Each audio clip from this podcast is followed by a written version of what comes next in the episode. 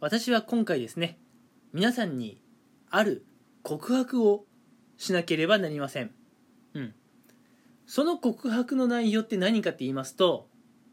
私のこのラジオ実はねあの毎日配信ということでまああのそれをモットーにしているんですけれども、えこの度ねちょっと毎日配信が1日途切れてしまいましたということをね素直に、え、告白させていただこうかなと思います。うん。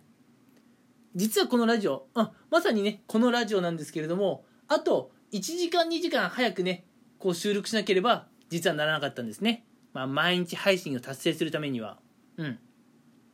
ただちょっと今回ねそれが途切れてしまったのでちょっとそれはね素直にご報告しようかなと思います。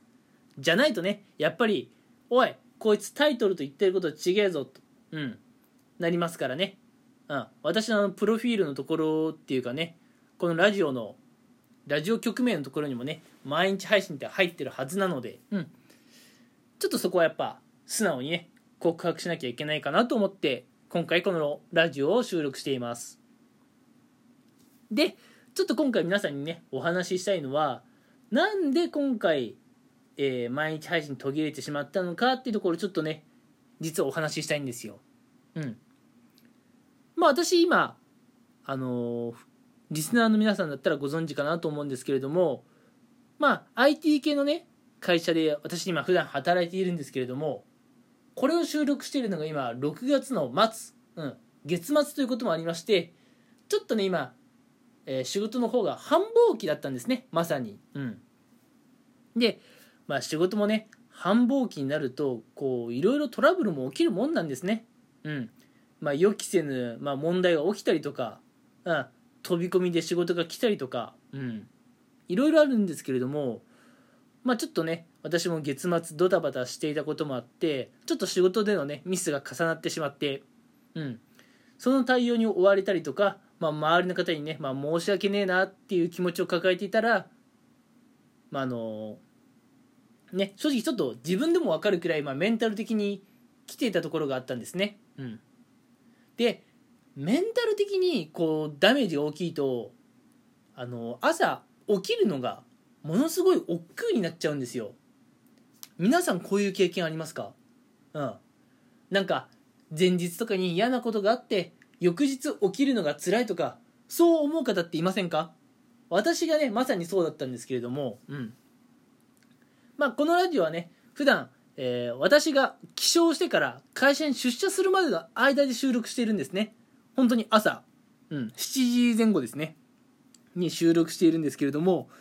最近はねちょっとまあメンタル的なことが理由でちょっとそれをサボってて、うん、会社帰りからまああの日付をまたぐまでの間でね最近はちょっと収録することが多かったんです。ただねちょっと今回やっぱ月末繁忙期ということもあってなかなか帰れない帰れないってなってたら、えー、今日ついにね終電で帰ることになってしまって朝にも夜にも収録の方が間に合わなかったということなんですね。うん。なのであのー、まあ毎日配信をねちょっとまあ嘘ついてしまったということはここにね素直に素直に、うん、反省します。ごめんなさい。うん。でねまああのちょっと気になった方もねいるかなと思うんですがうん。まあメンタル的に答えるとあまあ精神的ダメージが大きいとねなんで朝こう起きるのが辛いのかなとかじゃあもしね前日まあ、精神的ダメージが大きかったりとかあるいは気持ち的にね嫌だなと思うことがあった時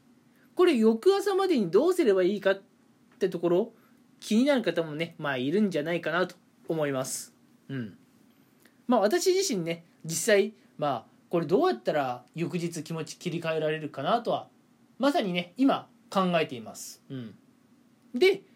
うん。まあこういうことを考えて、まあ、気持ちのリセットといいますかね。うん。こういうところどうすればいいのかなっていうのを次回のねラジオ配信のネタにしようかなと思っています。うん、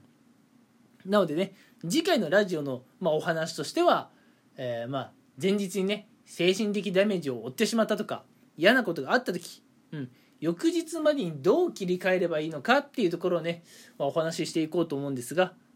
まあ、そのきっかけがね、うん。まあ、先ほどもお話しした通り私がね会社で精神的ダメージを結構負ってしまって朝起きるのが億劫で朝のラジオ収録をサボってうん。ってやってたら毎日配信が途切れてしまったということでね、うん。まあ、こういうきっかけもあって、えー、ちょっとね、まあ、次回のネタは、うん。まあ、先に述べたように前日に嫌なことがあった時翌日どう切り替えればいいのかっていうのをお話ししていこうと思います。うん。まあやっぱりね人は誰しも、まあ、ミスをする生き物ですし、まあ、ミスをしてね、まあ、周りに対して申し訳ないな、まあ、そういう気持ちをね抱くこともあるかなと思います。でそうするとねやっぱりこう心の中にね結構モヤモヤが募ってうん。まあうつにね近い症状になってきたりするとは思うんですがそこでねまあうつにならないようにと言いますか。まあうつの防止策と言いますかね。やっぱ気持ちの切り替え、うん、そういうコントロールをできるっていうのはね人なら誰しも大切なスキルなのであのー、ね、うん。まあ、次回そういうお話をできればいいかなと思っています。もう何でしょうね。今回のラジオはあの次回の、えー、内容のね、まあ、告知にかなり近いものになってしまったんですが、うん。えー、まあ私のこのラジオ配信、うん、これからもね